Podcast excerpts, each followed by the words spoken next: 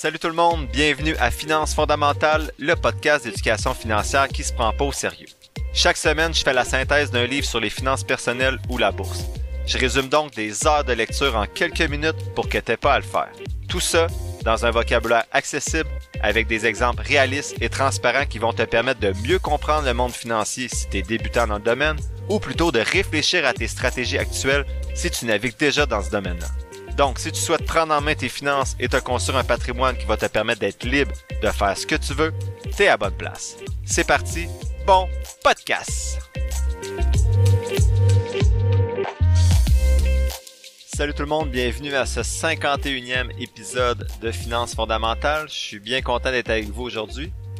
Le livre que je vous synthétise euh, pour ce 51e épisode, c'est le livre de Pierre-Emmanuel Paradis qui s'intitule Faites les bons choix et qui a été publié en 2020.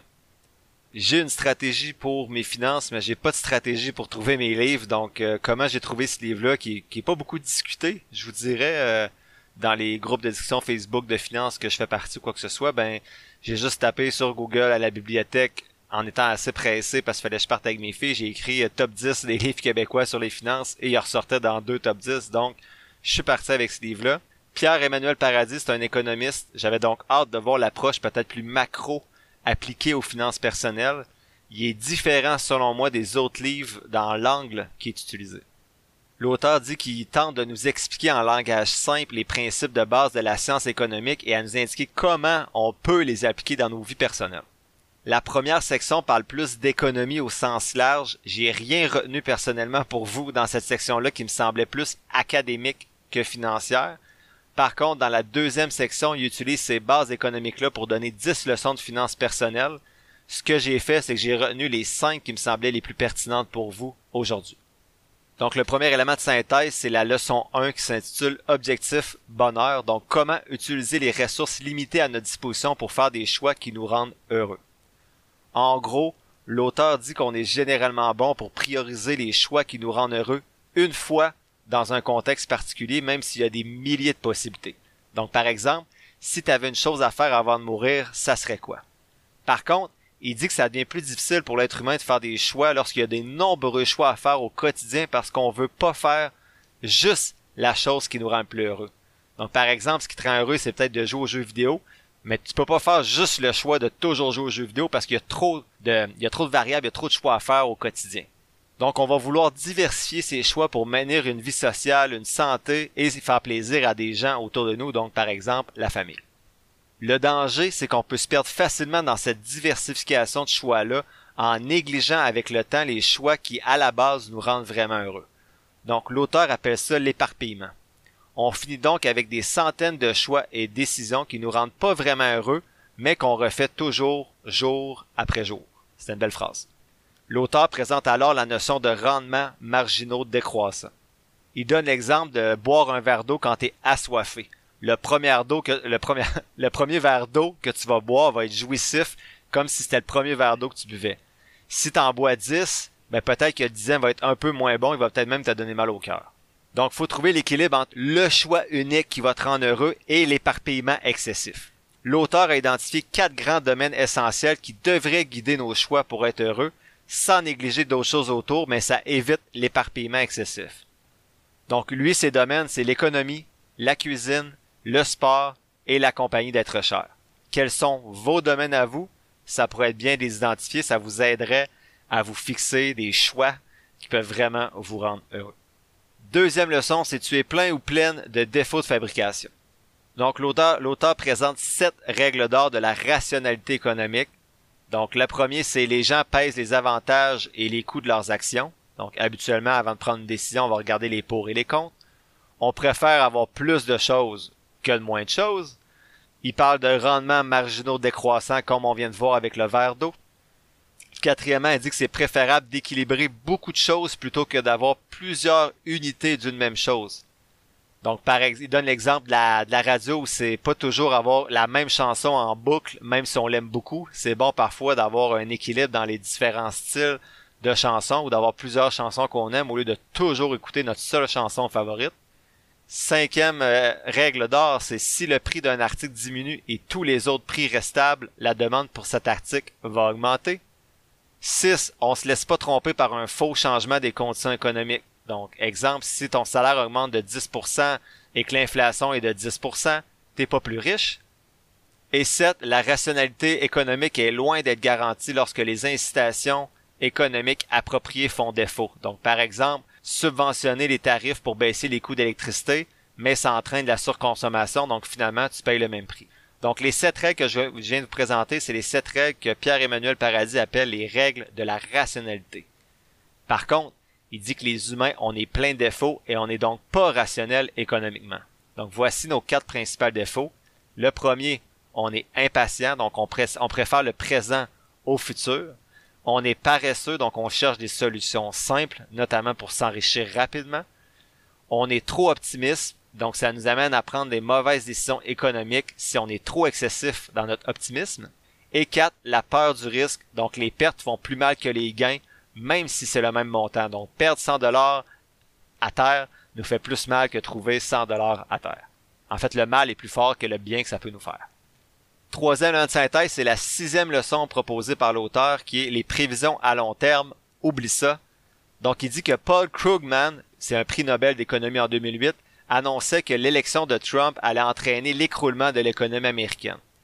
Un an plus tard, le SP500 avait bondi de 20%, le PIB de 2,3% et le chômage avait diminué de près de 1% malgré la gouvernance chaotique et les gaffes politiques de Trump, je m'embarque pas là-dedans dans, ce débat-là, c'est pas mon expertise et mon intérêt. Mais est-ce qu'elle aurait pu s'améliorer plus avec un autre président l'économie américaine ou autant? On peut pas le savoir. Reste qu'un des plus grands économistes des temps modernes s'est planté solide dans cette prévision-là. Donc l'auteur, Pierre-Emmanuel Paradis, lui-même économiste, dit que les économistes sont mauvais dans les prévisions, mais vraiment mauvais. Ils n'ont pas les données qui leur permettent de faire de bonnes prévisions, c'est tout. Il dit que tous les économistes qui font des prévisions savent qu'ils ne savent pas ce qu'ils disent.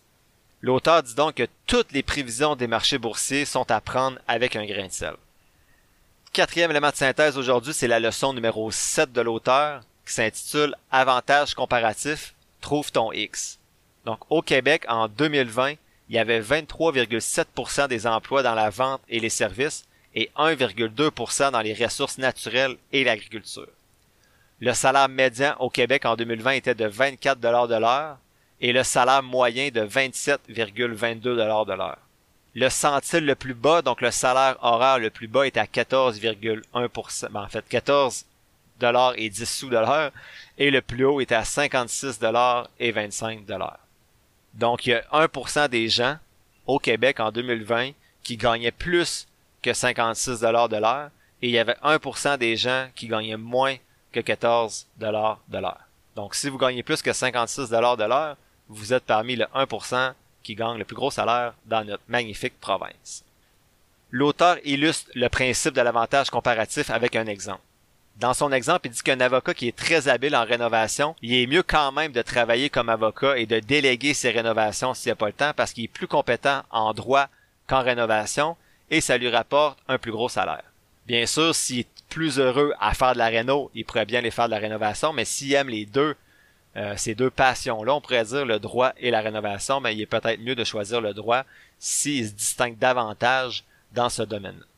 Donc, se trouver sur son X, selon l'auteur, c'est identifier le champ d'activité où votre avantage comparatif est le plus grand par rapport à vos autres aptitudes.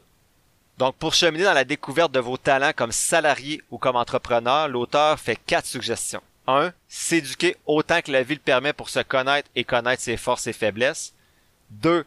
S'activer et bouger pour sortir de sa zone de confort, donc faire des voyages, faire du sport, vivre des expériences de formation. 3. Parler aux gens de leur vécu et de leur cheminement pour apprendre sans trop souffrir, donc s'inspirer des erreurs que les autres ont fait avant nous ou de leurs bons coups. Et 4 combiner performance avec bonheur, donc devant deux talents égaux, comme on disait tantôt avec le droit et la rénovation, choisis celui le plus appréciable au quotidien avec le meilleur revenu et garde l'autre pour tes temps libres. Enfin, dernier élément de synthèse aujourd'hui, c'est la leçon numéro 9 dans le livre qui s'intitule La richesse, ça? Donc l'auteur dit que la vie économique, c'est un jeu dont nous sommes tous contraints de jouer le résultat a absolument rien à voir avec votre valeur humaine, mais simplement avec vos habitudes, vos aptitudes plutôt personnelles à y réussir à ce jeu-là économique. L'auteur dit qu'il y a deux éléments de base à considérer dans le jeu de la vie économique. Un, l'acquisition de compétences. Donc, est-ce que tu développes tes compétences pour aller chercher un salaire intéressant ou juste des compétences financières intéressantes dans la gestion de tes avoirs? Et deux, la dotation initiale en argent. Donc, il y a certaines personnes qui vont commencer le jeu de la vie économique avec plus d'argent au début et qui vont développer mieux leurs compétences. Il y en a qui vont commencer avec plus d'argent mais qui développeront pas leurs compétences et vice-versa. Donc, les règles ne sont pas équitables pour tous, mais tous peuvent améliorer leur situation selon les règles avec lesquelles ils commencent. L'auteur dit que les gagnants de ce jeu-là, qui est un jeu économique et non philosophique ou sur le bonheur, je rappelle, sont appelés les riches et peuvent se permettre un mode de vie plus luxueux. La majorité d'entre nous vont être dans la classe moyenne et quelques personnes vont être pauvres. En économie, on définit la richesse comme quelque chose de précieux que l'on possède. Ça peut donc être à différents degrés qu'est-ce qui est précieux pour moi et qu'est-ce qui est précieux pour vous. C'est pas la même chose. Donc, selon les études qui ont été faites, si les revenus des gens doublent, ceux-ci vont consommer davantage, mais pas deux fois plus ils vont souvent se gâter dans des plaisirs non essentiels davantage, bien sûr, comme le restaurant, les voyages, et ainsi de suite. L'auteur dit que les préoccupations qui sont liées à la richesse sont davantage relatives qu'absolues. Donc, on aime mieux se comparer aux voisins. Donc, l'exemple qu'il donne, c'est 100 000 dollars dans un pays pauvre d'Afrique, visite 100 000 dollars à Monte Carlo, c'est pas la même chose. Même si ce montant-là permet aux deux endroits de couvrir peut-être confortablement les besoins de base, ben il va pas permettre va pas permettre à la personne de se comparer donc la, la richesse relative à son voisin qui lui fait peut-être 2 3 millions alors qu'en dans un pays pauvre d'Afrique ben 100 000 dollars tu serais considéré peut-être comme la une des personnes les plus riches de, ta, ville ou euh, de ton village. Donc c'est pour ça qu'à travers les livres que j'ai résumés, on, dit toujours de, vivre le bonheur à travers ses propres objectifs et non de se comparer aux personnes autour parce que vous allez toujours trouver des gens qui en ont plus que vous. L'auteur dit que les riches vivent aussi de l'insécurité financière et surtout, ils vivent de l'insécurité par rapport au fait de ne pas avoir le droit de se plaindre. En fait, ils ont le sentiment de ne pas pouvoir se plaindre. Ils ont aussi peur d'avoir des enfants gâtés et que leur relation humaine soit altérée et que les gens, en fait, soient amis avec eux ou passent du temps avec eux juste à cause euh, de, leur, euh, de leur richesse. Ils se sentent souvent isolés et considèrent parfois pas riches. Donc, même il y a des gens qui ont été sondés qui faisaient plus d'un million de revenus par année et ils se considéraient pas riches parce qu'ils se comparaient à des gens plus riches. Donc, si par exemple, vous, vous faites 80 000 par année puis vous dites, ben, je suis pas riche, il y a des gens qui font 2 300 000 par année, ben, dites-vous que les gens qui font 2 300 000 par année vont se considérer pas riches parce qu'ils ont des amis qui font 5 600 ou 1 million par année. Donc, c'est toujours, euh, c'est toujours le même problème qu'on essaie de, quand on essaie de se comparer aux autres, on, court un petit peu après notre queue. Donc, en conclusion, posez-vous des questions sur votre économie personnelle et oubliez l'économie générale. L'auteur dit que le PIB a aucun intérêt pour vous, qu'il monte de 0.2% ou qu'il descende de 0.4%. Il dit de le croire, ça n'a aucun impact sur votre vie personnelle, surtout sur vos économies personnelles. Surtout que c'est quelque chose que de toute façon, vous avez aucun contrôle sur ça. Il dit que le niveau de bonheur, en conclusion, augmente au même rythme que la sortie de la pauvreté. Cependant, une fois que les besoins de base sont satisfaits au-delà d'un certain niveau de vie, le bonheur moyen augmente plus à la même vitesse que la richesse.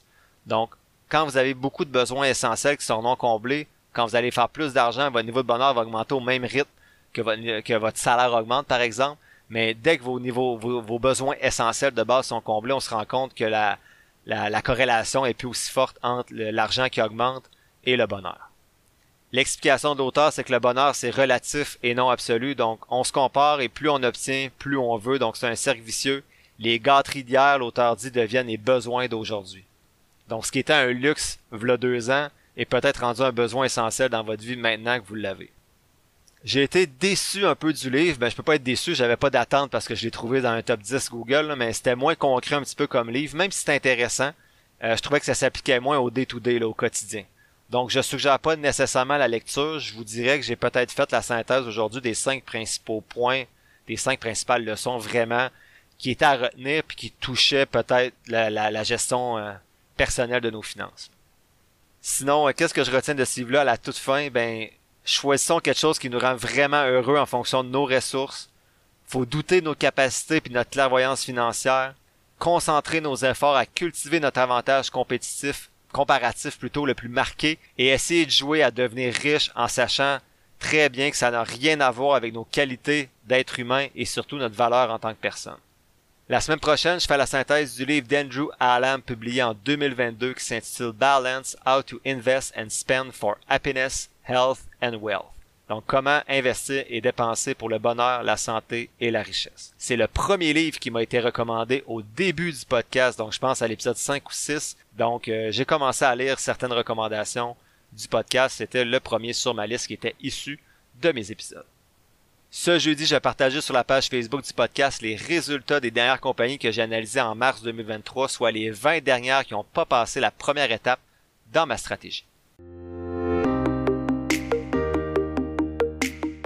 L'épisode tire à sa fin. Je te remercie d'avoir pris quelques minutes aujourd'hui pour m'écouter. J'espère que les contenus partagés t'auront apporté de la valeur. Si c'est le cas, ou bien que tu trouves que de façon générale, le podcast aide à ta santé financière, tu peux soutenir mon travail de trois façons différentes. D'abord, tu peux t'abonner au podcast pour 3,99 par mois afin d'avoir un accès en plus à un épisode mensuel supplémentaire à chaque premier jeudi du mois.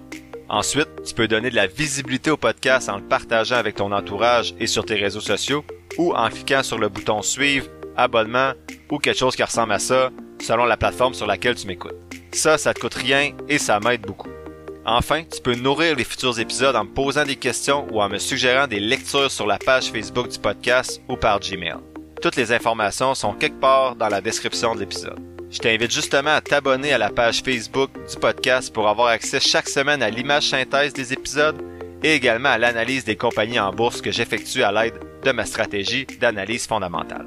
N'oublie pas que je suis pas un expert, prends donc jamais ce que je dis pour du cash, fais toujours tes propres recherches. Sur ce, merci encore pour ton écoute et on se voit dans le prochain épisode de Finances fondamentales.